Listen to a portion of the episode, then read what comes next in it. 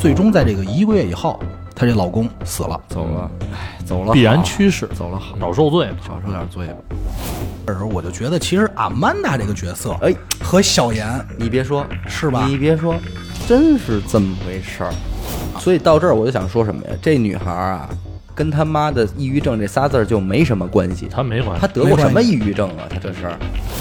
我决定和她冥婚。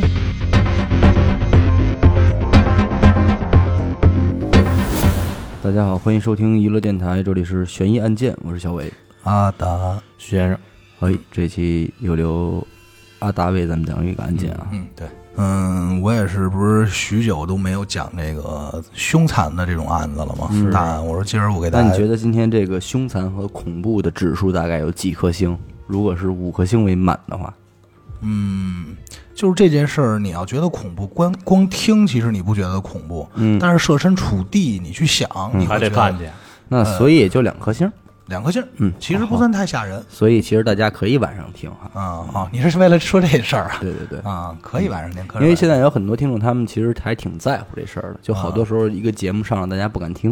听啊，对对对还行，我讲一般案子都会嗯俏皮一些，对，其实有有有一些，比方说什么怪人二十一面相啊，我觉得其实随时都可以听，对，因为它并不恐怖。夜里三点都能听。对对对，嗯就是刚才说他残忍嘛，就是他的残忍啊，其实不属于传统意义上的说是这种凶手法很残忍嗯，啊，不属不属于这种，但是他的行为确实有点残忍了。行为不算手法吗？嗯，在我看来不算，到时候我讲完你大概就能明白我什么意思了。嗯我觉得挺后怕的。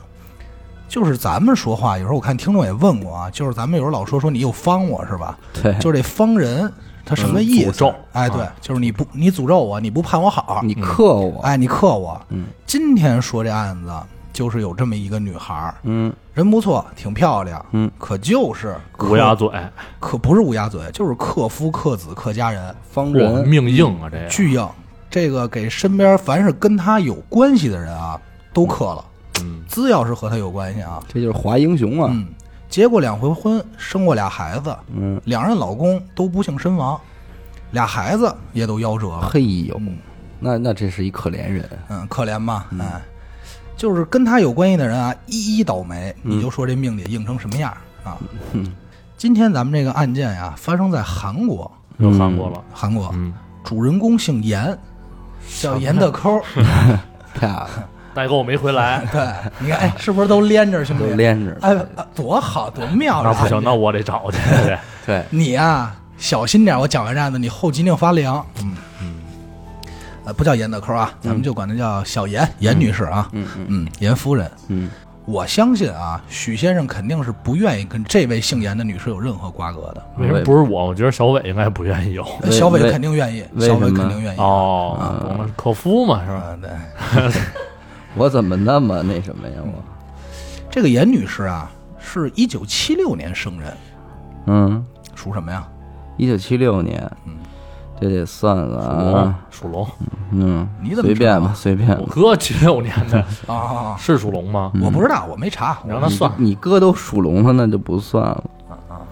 其实挺年轻，不算大啊，嗯而且长相非常漂亮。嗯她在韩国整容嘛，她可不是整容，她属于素人那块儿的，嗯身材非常好，嗯，个儿还高，嗯大概是一米七二，有而且啊，有有那么点知书达理，说话细声细语，就挺温柔，挺嗲那劲头子。嗯哎，我估计应该是小伟的理想类型、啊啊，OL 嘛。咱们但愿啊，小伟能找到像今天这个女主人公这样的女孩啊 命命软点就好。哎，听着吧，嗯哎，而且性格还好，嗯就外人对她评价，哎呦，这个姑娘性格好，嗯脾气也好，温柔。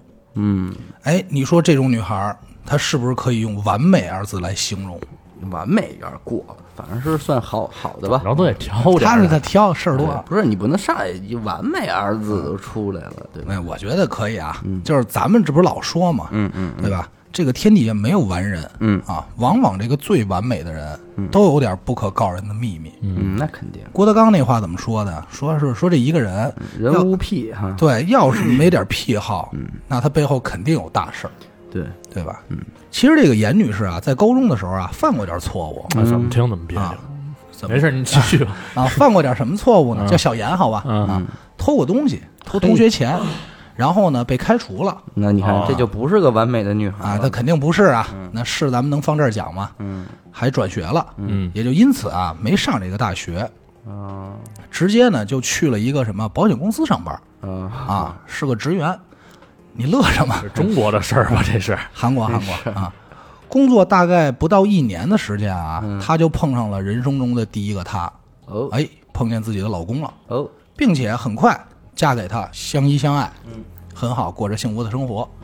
在这个一九九八年，也就是她跟她老公这个，她二十二岁嘛，她跟她老公结婚不久，嗯。就生了一个闺女，嗯。小女孩，嗯。也挺可爱的。但是她这个老公啊，并不是一个很能挣钱的人，是一个搬家公司的这么一个员工，啊，咱这一听也就知道这个啊立功。呃，咱不好说是立功还是什么，反正就在搬家公司上班啊所以一听呢也能知道是一个薪水比较有限的嗯两个嗯。工薪阶层嘛。不属于高端行业。咱这儿说啊，但不以偏概全。其实咱们都知道，好多长得比较好看的女孩啊，尤其长相出众的女孩啊，嗯。其实心气儿是比较高的，对。而且虚荣心呢也比较强，那肯定。多少有点这个好高骛远。嗯但是这个希望和这个愿望和现实呢又差得有点远。嗯毕竟老天爷已经给了你一个天使般的面孔，嗯心里老是有点那么不宣愤。嗯而且咱这么说啊，女孩甭管好看与不好看，没有不爱打扮的，对，更何况漂亮姑娘。嗯这姑娘也是没事儿就喜欢捯饬捯饬自己。对，相对于其他女孩来说呢，这就是典型的一个什么女孩啊？咱们这个主人公小妍有点拜金，哦，那他为什么最早会跟了这个班这个班我也不清楚，对吧？就很奇怪。就是逻逻辑上，你要是这种，你就不会选择这么一个人，对对对吧？嗯，就应该入不了他的法眼。有可能是什么呀？嗯，入世太浅，因为很早就结婚了嘛，对吧？二十二岁也啊不算是刚刚进入入世浅了。社会上班什么一年，对吧？他可能也不太了解这个社会，所以当时没就是准他那会儿工资两千，看见这五千的，他就觉得挺能挣的，，哦有这种可能性。后期慢慢变得去拜金了这种。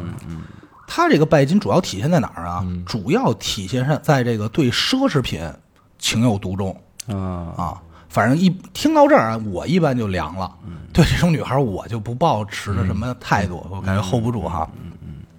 咱们这个小严呢，就有这毛病，而且稍稍严重，严重到什么？就是吃的、喝的、用的化妆品包，如果嗯。对，如果不是一线正经大牌儿，他都不行，不能享用，不不不不不满意就不用。嗯，不能享用。必须得是上乘货，上乘货，至少得带牌子，还是好牌子。一线必须一线，一时代对。拍子，拍子、百百尼路，咱这一嗯，咱刚才可说了，她老公是个搬家公司的职员，不是那种有钱或者说特别能挣钱，嗯也不会有小买卖，所以可想而知，这个经济能力啊，也就是相当一般。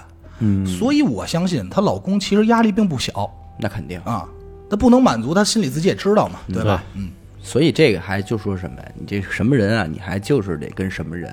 嗯有很多时候，哎，我跟你说，钱都不是能解决问题的事儿。对，知道这咱我就不跟这儿多说了，你接着说吧。到这儿啊，嗯以咱仨分析案子的能这个程度来说啊，一般来说就该多想了。嗯这一般女孩就会选择什么？选择出轨，嗯找个有钱人，嗯被包养，对吧？站在这个巨人肩膀上。嗯，但是咱们这个主人公小严，并没有这么做。哦人家的原则和决定就是靠自己，哦，哦，那就得是强人那边的，干点什么了，干点什么，哎从事点行业性的，从事点行业。嗯。在这个两千年初的时候啊，啊他们家遇到了一个算是灭顶之灾，哦。就是有一个灾难。嗯。他俩这夫妻的小女儿啊，在这桌子上玩儿，玩着玩着就不知道怎么了，就从这桌子上啪就摔下来了，啊还头着地，嗯。摔了一下脑子。正常摔都是脑震荡，小孩呢就是个更字儿呗，对，小孩对头软，头软，嗯结果就导致了小女儿身亡，哎呦，摔死了，摔死了。这真是摔村了。就是说你真是，你说从桌子上摔下来的这事儿不少听见，但是有几个给摔死，这让我听着就跟他妈的在洗脸盆里淹死是一样的。不是你想想这么想啊，九八年生的孩子，嗯，对吧？两千年刚两岁，两岁头骨就确实软，那么一下受不了，这说白了，这也不是什么灾难，这就属于人祸。人祸。你家大人怎么看的这孩子呀？对，是不是？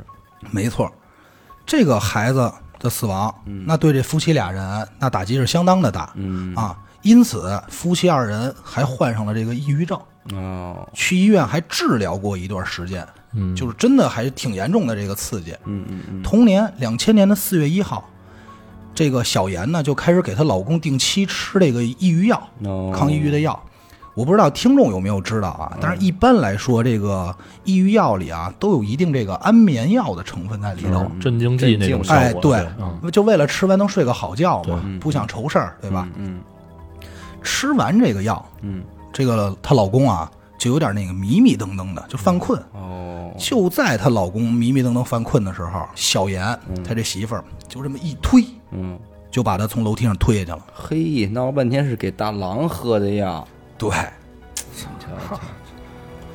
那那别说，她老公就咕咕噜咕噜咕噜咕噜咕噜当叮当，也摔成了脑震荡，啊并且啊，没事儿，还是脑震荡哎脑震荡？，但是脑震荡也分级啊啊啊啊！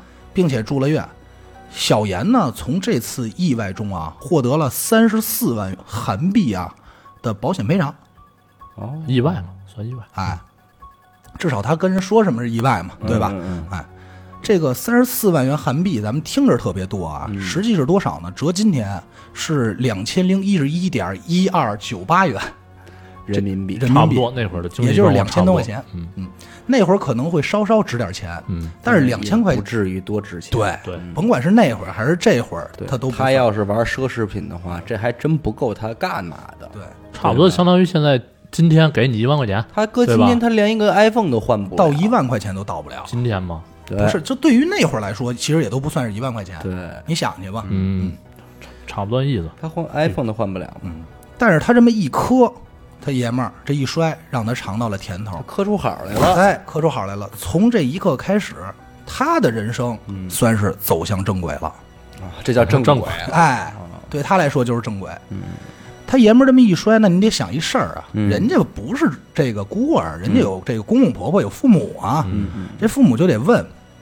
他就跟这父母说这个什么呀？嗯。说说，哎呀，你们儿子呀，嗯。长期抑郁症，嗯。吃这个抑郁的药，有的时候就神志不清，嗯。失足从楼梯上摔下去的。嗯嗯那公公婆婆琢磨也讲理，嗯。毕竟了两口子，就是你哥你想啊，这不可能害他，哎，吧？对你娶你娶了一媳妇儿，你父母肯定也觉得那肯定是都一家人了呗，嗯。对。对吧？你说儿媳妇儿能害自己儿子吗？一般不会多问。嗯于是呢，就在这个同年五月啊，是就是她一个丈夫月之后对摔了一个月以后，她再次给她爷们儿吃药，说大郎推下去了 大郎吃药了，但她爷们儿不知道是他推的他吗？不知道啊！对因为，那会儿已经迷迷瞪瞪对她已经分不出来了。哦说说大郎吃药，她老公呢吃完药没什么事儿，就直接睡过去了。嗯睡过去以后呢，这个小严就干了一件事儿，嗯拿出这个针，哦。嗯，直接戳瞎了她老公的双眼。嘿。首先，咱先说一下为什么选择戳瞎双眼，嗯。因为在这个韩国的保险赔偿里啊，嗯。最贵的赔偿最高的是死亡，嗯。嗯其次是失明，再其次是烧伤。哦。但是有意思的是啊，嗯。她把她这个老公眼睛戳瞎以后啊，就开始对老公特别好，嗯，就每天那种无微不至的照顾，很细致，嘘寒问暖。那这回她老公仍然不知道是被戳瞎的，不知道，哎，就嘘寒问暖的。然后那，这公公婆婆就看说，那那我们这儿媳妇没问题啊，嗯嗯那肯定就是这个有什么意外了呗，或者是什么？我们这一定是好媳妇儿，对吧？嗯嗯，戳瞎双眼没有什么症症状吗？不是疼啊、流血啊这种，呃很正常吗？就这这一块儿啊，其实当时我也想了，但是因为这块儿实在是没有什么太有多可能详细资料，就是说，比方说。她是在她这个老公已经熟睡的时候，嗯因为你想戳眼睛，其实就是一下的事儿，对，对一秒钟。就算是她被疼醒了，嗯，她这个时候此时此刻的她老公应该已经失明了，嗯，瞬间你被扎了，你已经瞎了。对那这个时候你再怎么说，他就他没法去对，然后他也不知道嘛，而且这彻底看不见了，他可能就就跟他说，我因为我也是这么想的，就比如说说，哎呀，你刚才可能半睡半醒之前自己干了哦什么，磕了一下磕了一下下，哎，对对这种，嗯嗯，回到故事上，大概一年之后，嗯，二零零一年六月份，小妍再次给她爷们儿下药，哎，等她老公睡熟了以后啊，嗯。这回动作稍稍有点大了，直接用这个烧开的油，咵就泼她老公脸上了，导致重度烧伤。他这个可不是别的，不是一般的，这个这娘们儿他妈手狠啊，这个、嗯太狠了。咱们就说啊，为什么烧伤？刚才说了一级、二级、三级，其次就是这烧伤。嗯，那小严为什么这么清楚呢？这严女士是因为她之前说过，她高中毕业不是在保保险公司吗？对对，在那儿上班，哎，所以她比较清楚这些流程。那保险公司这边，你看他们家频繁出现这种事儿，就没有任何的作为吗？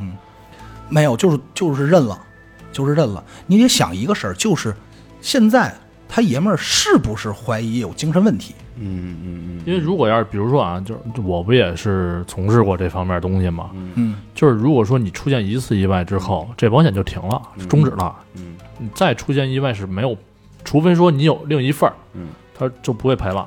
这个具体的可能中韩可能不太一样，啊咱们这边这也这个有可能是年代啊或者时期的什么的。对对他可能买买个终身险，反正就是事实是，案件的事实是他确实又获得了赔偿。又获得了赔偿。哎，那没准还真就是因为他从事过这个，嗯所以他有办法能做到这件事。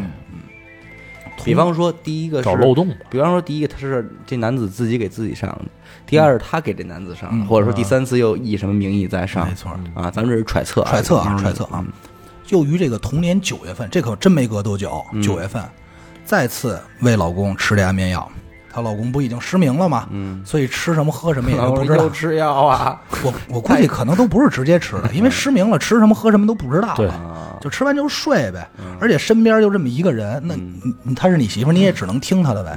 嗯现在这回可怎么着也得要最高额的了吧？嗯，也不着急，还小小小这个这那玩牌怎么说？小刀慢拉着是吧？一路小屁走向胜利，一路小屁，哎，这个严女士就是这么做的，嗯直接就拿这刀对着他爷们儿这腹部，噗就捅过去了哎呦，啊！那就不废话，他爷们儿肯定再次去医院呗，这对吧不这刀也不值钱呀，哎呦，就一特特别纳闷儿啊！你就说这么多次了，嗯，他就没有一次意识清醒的时候，对吧？对，就很就就人家就这点拿的好。嗯，咱之前说啊，之前咱们说那些啊手法什么瞎了呀或者油啊，咱还都能往意外那儿生帮他推去。嗯，拿刀捅人，你这怎么掩盖？对对呀、啊医院这一查就查出来了，对啊，但是这个严女士挺聪明，她怎么解释的呢？她就告诉自己的公公婆婆还有这大夫说，这个老公啊，自从丧子之后啊，这个抑郁症越来越严重疯了残。有自残行为，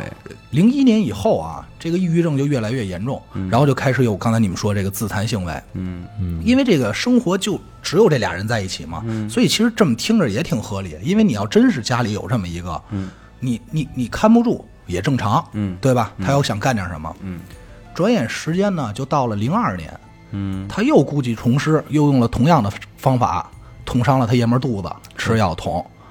有了这次，有了上次的经验呢，嗯那这个家里大夫都不怀疑，都不怀疑，直接就信了呗。啊，又捅了哎啊，捅瞧去吧，而且啊，还觉得这媳妇儿不容易。嗯，多惨！你说摊上这么一爷们儿，对，说这小姑娘挺可怜的，也好看，挺好看的，怎么找这么一爷们儿，真够背的。然后他婆婆还得说我们家对不起你，对，没错，真真是啊。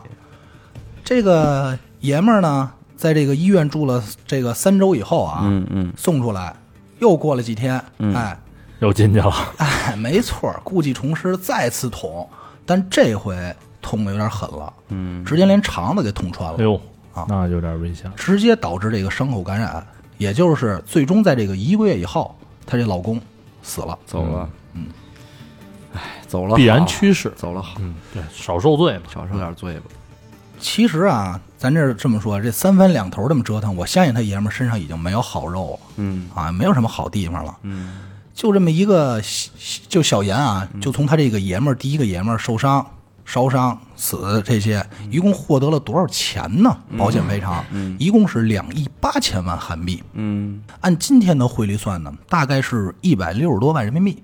哦，其实这条呃，其实一条人命也还行。也还行，嗯，反正当当年算也还行，嗯也还行。因为咱们之前你不是讲过是那个至尊派嘛每个人目标十亿嘛，嗯。对吧？嗯。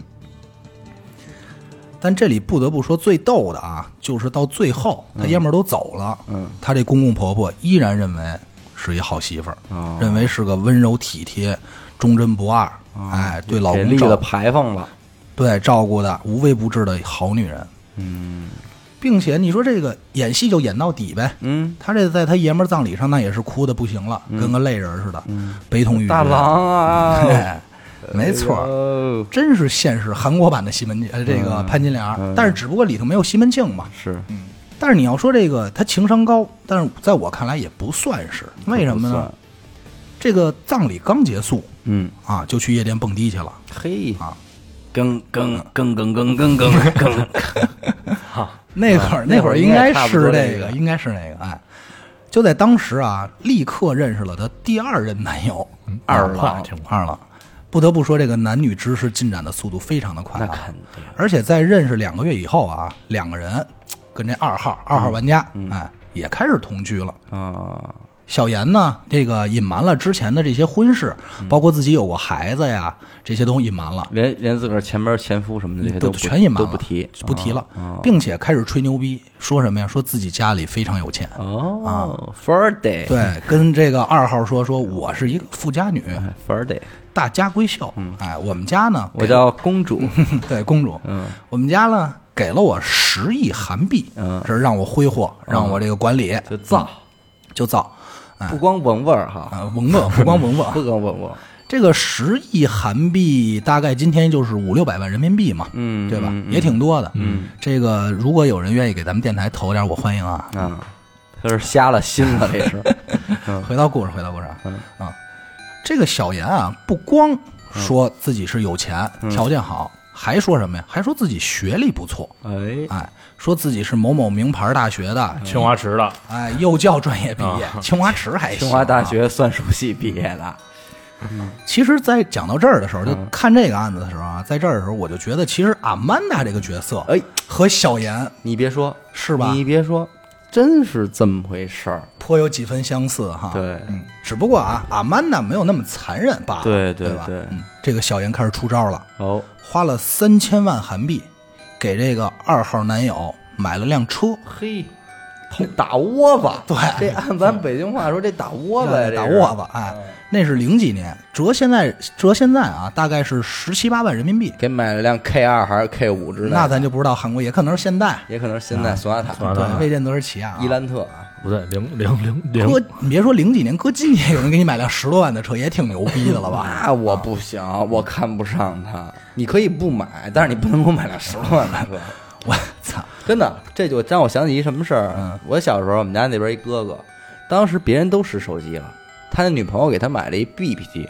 嗯，这事儿都特干，你知道吧？你要说念他媳妇儿好吧，人媳妇儿确实给花钱哎了，给买了，但是你他妈给我买一 BB 机，这就有点儿掉价。掉价。那这样，你把你自己现在想到啊，零几年，我这就采访一下小伟。哎，你说有这么一个身材一米七二啊嗯相貌也非常得意，嗯。哎，得意，长得不错，还送你辆小汽车，哎，让你开，而且啊，名牌大学毕业，嗯。家庭条件非常好，嗯。又透着那种温柔体贴那状态，说话还嗲嗲的，嗯，说哥哥你爱我吗？哥哥，我不爱你，哥哥跟我在一起吗？我只能说不爱。不是，你就想啊，您都富家女了，您送我车，您得送我一辆在我看来符合你品味的车吧？嗯，对吧？十多万，除非他送一辆 smart，你觉得还算哦？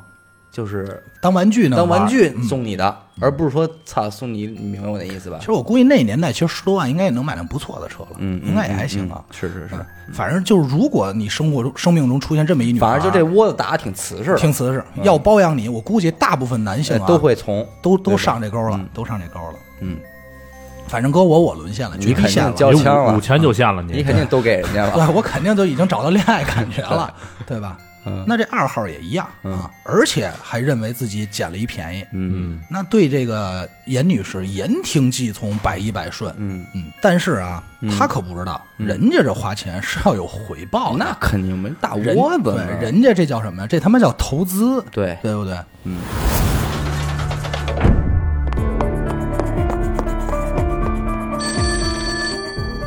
喂，是神探阿乐吗？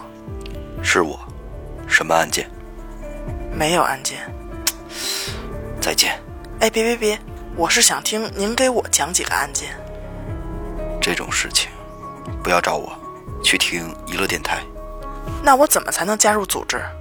关注微信公众号“娱乐 FM”，加入微信听众群，那里有你想要的。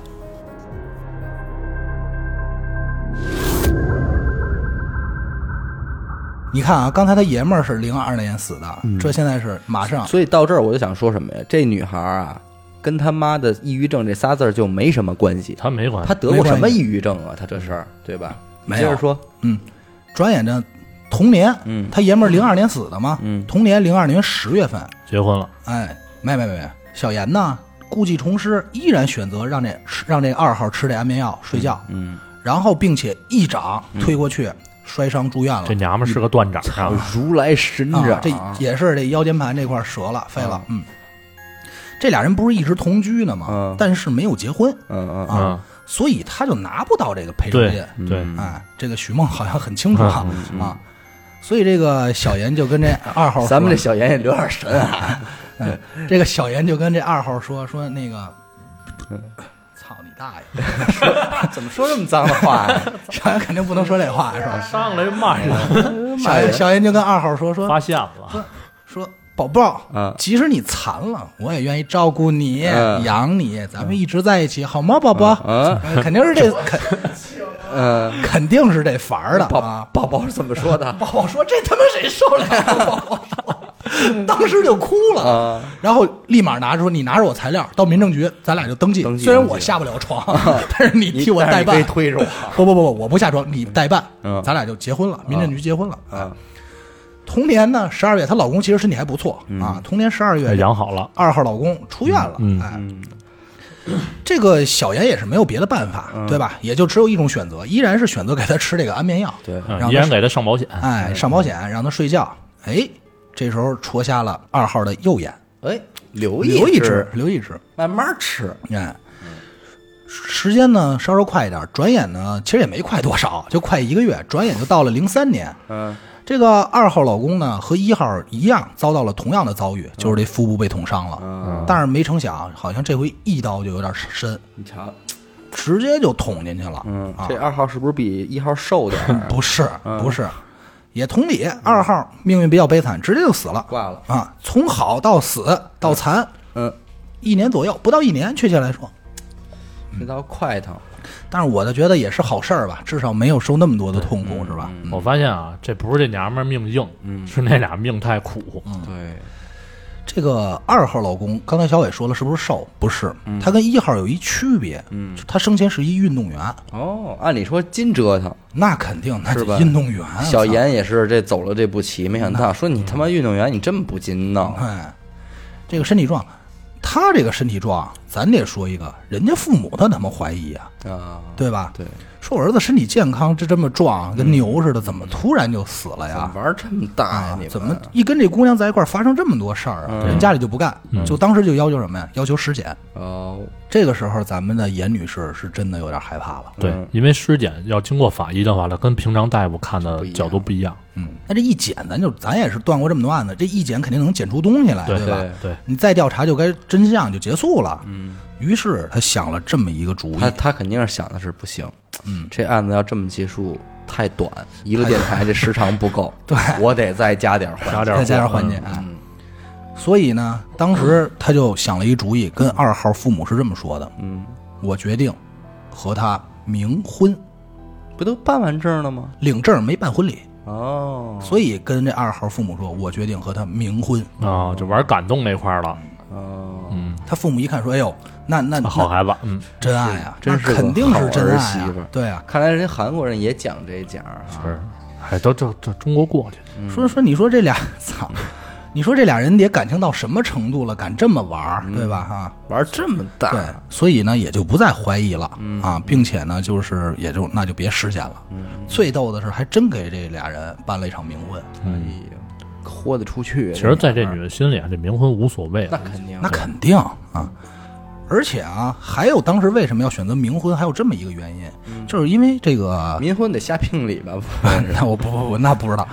这个这个严女士啊，这小严啊，其实当时已经怀了这二号的孩子了。哦，哦，那冲这孩子这边公公婆婆更不能说什么。对对对，对。呃，但是正好相反，这公公婆婆还挺逗，就特善解人意那种。要不然你打了吧，哎，真是说，哎嘿。呦，你还年轻，要不你打了吧，你找一更好的再嫁了。哎呦，你这好公公婆婆，这可那可真是有点是吧过于善解人意了。对是吧？你这我觉得要是通常情况下出遇着这事儿，怎么也得让你生下来走了之后，对啊，生下来你把孩子留这儿都行。那是孙子呀，对，吧？那是亲孙孙子，我儿子没了，我还不留个孙子啊？对啊甭管孙子孙女儿。但是要我说，嗯，其实不应该生下来。理论上是啊。你要现在咱这么看看，我我我猜想一下，这孩子生下来也是遭了罪了。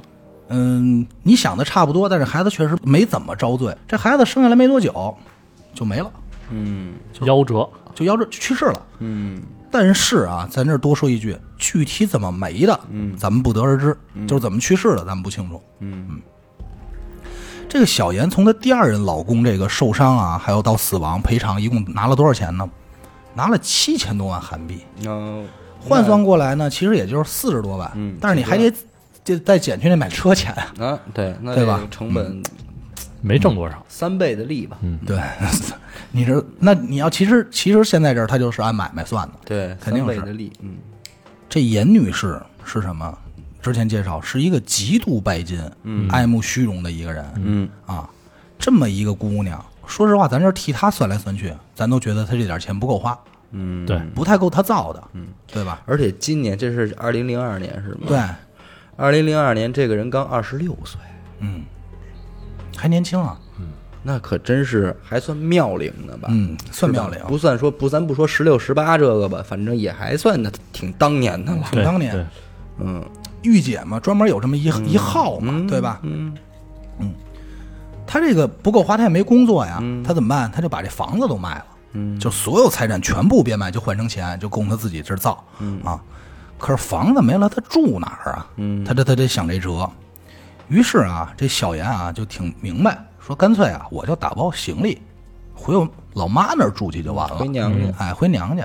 其实刚开始到这儿啊，我大概认为这案子就该结束了，嗯啊，但是呢，并没有，因为在我想的是，那就算不结束，那接下来的故事就是依然在找老公，在杀，对吧？对对也就是这种结果。但是我发现我错了，嗯，人家玩儿更狠的，更狠的，我万万没想到的是，开始对家里人下手。对。我也走到那儿开始琢磨他妈了，嗯，二零零三年七月，他的一掌，嗯，不不不不不，这回不是一长了，他在他妈的，我这不是骂人啊，你讲我给你讲案，你别骂街，啊我没办法啊。搁这块骂骂无所谓了，我这样啊，他在他母亲喝的这个石榴汁里嗯投放了安眠药，啊，他不会是安眠药代言人吧？我我我觉得应该是是用药行家，唐门的，韩国唐门的，玩暗器那块暗杀哈 啊。同样，在他妈睡着了以后啊，嗯用这个针刺双了他妈的双眼。刺伤了他妈的双眼。呃，你又骂人，他母亲，他母亲，嗯其实不是我骂街，不过这个行为绝对值得我骂街了那肯定啊！这太操心了这真的很操心了啊！畜生了啊！几个月后，同年十一月，这都是同年啊，嗯。就带着这个酒找他自己亲哥哥喝酒去了。嗯说哥，咱俩喝点他哥本身是一个酒量不错的人，挺能喝。嗯。啊，但是跟这个严小严啊这么一喝，没喝两杯，嗯，就就还是下药了啊！哎，那咱们肯定知道就是下药了嘛，对对对吧？嗯嗯。这小严挺狠，喝多了以后啊，他哥直接啊，他就拿这硫酸泼他哥哥双眼上了，哎呦喂，方法越来越简单，越来越直接，越来越直接。那那甭废话，他哥肯定是失明了呗，对呀。也，就没别的了呗。哎，哎，你就看这韩国人这个头衔普及率，操，人人都有，人人都有。有，在他哥住院的时候呢，他还曾经想过，就是干脆我直接把我哥弄死就完了，就曾经有过这个想法。嗯。于是呢，人咱们这实干派，嗯。敢想敢干，嗯。对吧？于是就准备往这个注射的这个吊瓶里啊、嗯。加东西。嗯。但是比较幸运的是呢，抢救的比较及时，嗯。没什么事儿，就是他哥还真捡回条命来。嗯。这个时间走得快一点儿，终于可以快两步了。转眼到了二零零五年，也就是两年后，这个小严和他自己的哥哥，他家里还有这么一个弟弟，都是亲的啊，在家待着。他就在家待着，他就看他这弟弟，怎么看着不顺眼？那肯定是因为你琢磨，整个这家里就这么一好完整的人他，没提供钱呢。对啊，嗯他还全全活活的，，对，他还全乎呢，那肯定不行啊，嗯对吧？哎，我是不是该对他下点手啊？嗯，于是把药弄来了，其实也不用猜，因为他就这点儿就这点对手法，对对对，他是看着他弟生气嘛，就怄气，就同样用安眠药让这哥俩都睡了，并且这回玩的直接了，嗯，在屋里放把火，就想把这哥哥弟弟连这屋子全去你妈的，就全给烧了就完了。哎呦，但是呢，没成想，比较有意思的是什么呢？就是这个放火，他不呛吗？他这个烟呀，就把他哥给呛醒了。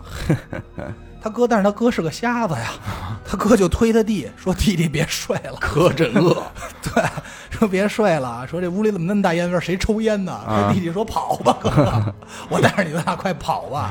啊，他弟弟是一瘸呃子不不不不，他弟弟还是完整的，完整的。啊，嗯，弟弟背着他哥哥，哎，对，带着他哥哥俩人就逃出来了。嗯这么逃出来也算捡条命，但是啊，房子没了，嗯哎，也不知道住哪儿了。嗯这个时候，这小严就得琢磨，这挠头就得想啊，说咱们往哪儿去呀？嗯，对吧？家都让我糟践没了。这时候他就想起一个人来，嗯这个人是谁呢？就是之前在他们家做过家政的这个小保姆啊，也就是咱们所谓的这个家庭服务员，嗯是吧？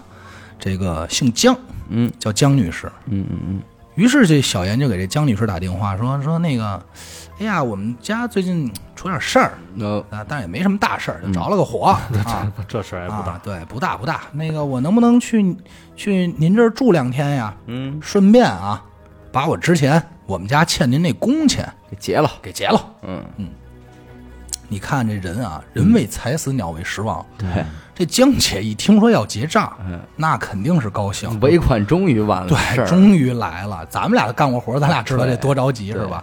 就欣然同意了。嗯他并不知道这他正把这死神往家里招呢。但这个江女士啊，嗯并不是单身，也是一个有家室的人，有老公有儿子，嗯有俩儿子。嗯而且你说这个老公儿子在家突然来一帮人，嗯。拖家带口，还是一个瞎子，对，是吧？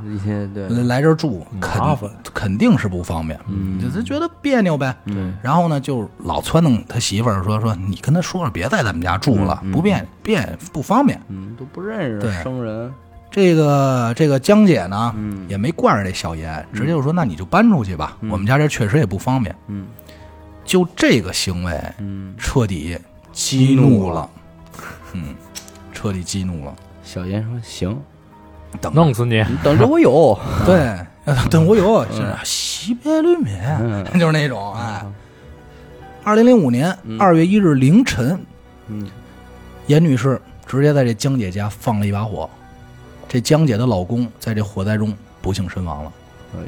自己和这俩孩子也住进了医院。哎呀，在这个医院的时候，这江姐就开始琢磨了，说你们家着火了，嗯。为什么你来了我们家以后，我们家也他妈着着火了？嗯，啊？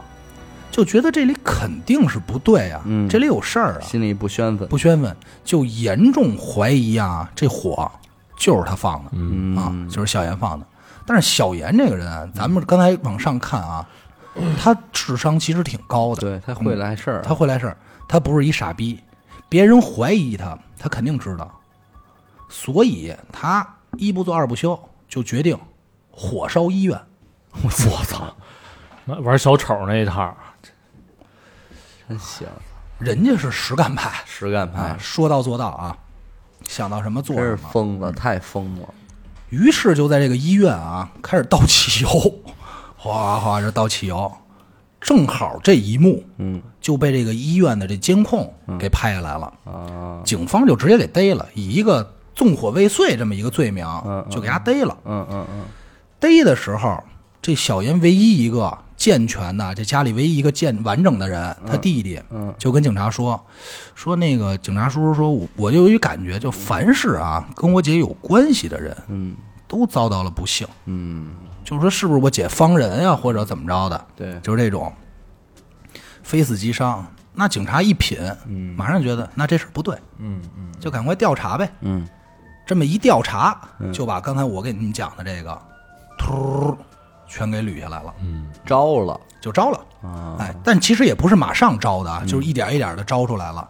哎，这个小严啊，从这些被害者身上一共得到多少呢？得到了五亿九千万韩币的赔偿。嗯，按今天算呢，其实并不是很多，二百多万，三三百五十万，三百五十万哎，，三百四十多万，三百五十万。嗯这个比较有意思的是什么呀？在这个后续啊，这个警察在这个调查他为什么纵火的时候啊，他还给他还有的说呢，还有的解释呢，说我之所以纵火啊，是因为我能在火光中看见自己逝去的女儿，我操，哎呦，卖火柴小女孩那个。哎，就还能玩这套呢，编童话了，开始。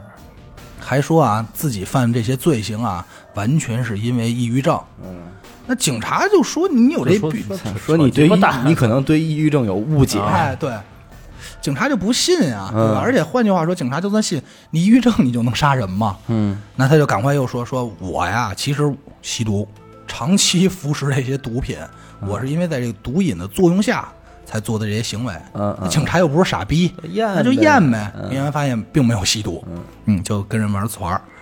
最终呢，这个小严呢被判了无期徒刑，嗯，并没有判没死，对，就并没有判处死刑。原因呢，是因为怀疑他精神上有问题，就是精神上，你知道吧？就有点精神病那种，精神上有问题。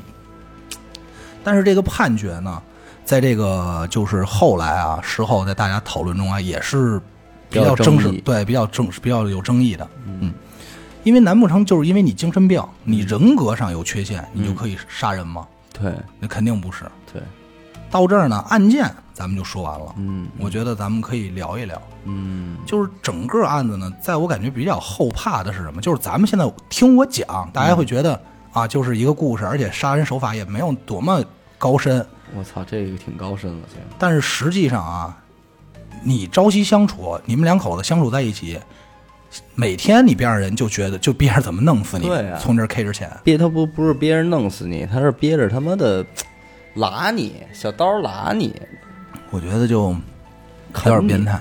啃你的肉，其实，在整个这个案子里啊，就是他出现了一个什么呀？就是后来有人说这个，说叫反社会人格嘛，嗯就是这种说，它算是一种病理的，就是有人说什么呀？说这个这种症状啊，他的这个嗯思维是什么呀？他就是这个人情商很低，嗯他的情商低体现在哪儿？体现在就是咱老说这人没有眉眼高低，嗯就是他不会因为任何人你不高兴了，你高兴了，你生气了，看不出来，嗯而且也不会因为周围的这些事儿来影响到他自己的情绪。嗯嗯嗯他就是逻辑性很强，就是我要怎么着，但是他由于他极其聪明，他可以把自己掩盖的，嗯好像是一个我特懂人情世故的人。他内心的黑匣子已经很深了，嗯，就是他自就是他内心掩盖的事儿已经太多了，嗯，他到这种情况下，他不可能认为还还和自己还和别人有一样的地方了，嗯他始终觉得自己就是一个独立的个体，他不可能再跟任何人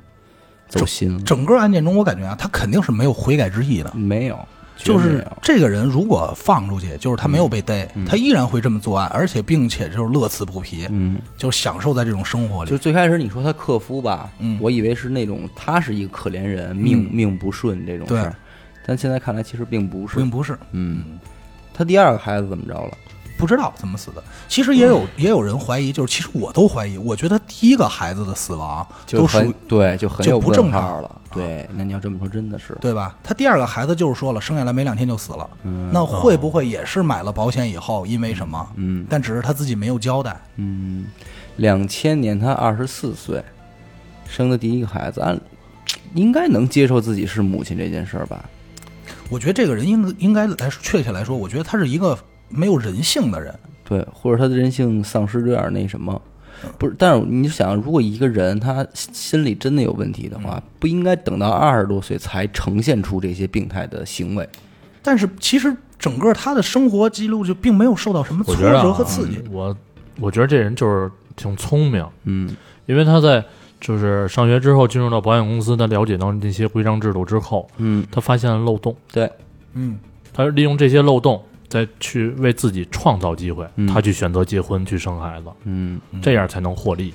可是你说他要是拜金吧，反而其实有更简单的方法能让他获得这些。刚才你也说了，他外形条件、客观条件很很好，很好。对吧？嗯，你就委屈点儿，你找一老头儿，找一干爹，你不照样能获得这些东西吗？其实你在想一个问题，就是你承认不承认他杀人或做这些行为他是有快感的？我觉得是。嗯，说白了，其实这个终归归根结底，其实是一个变态杀人狂的问题。对对就是目的看上去是为钱，嗯但实际上我感觉他又不是所谓为钱那么简单，因为这种状态的女孩为钱太容易了。嗯而且这件事儿还有一个值得讨论的问题，就是整个下来的这些所有被害者，两任老公、母亲、他哥，真的就一点没有察觉到吗？嗯，那为什么察觉到了又不提又不说？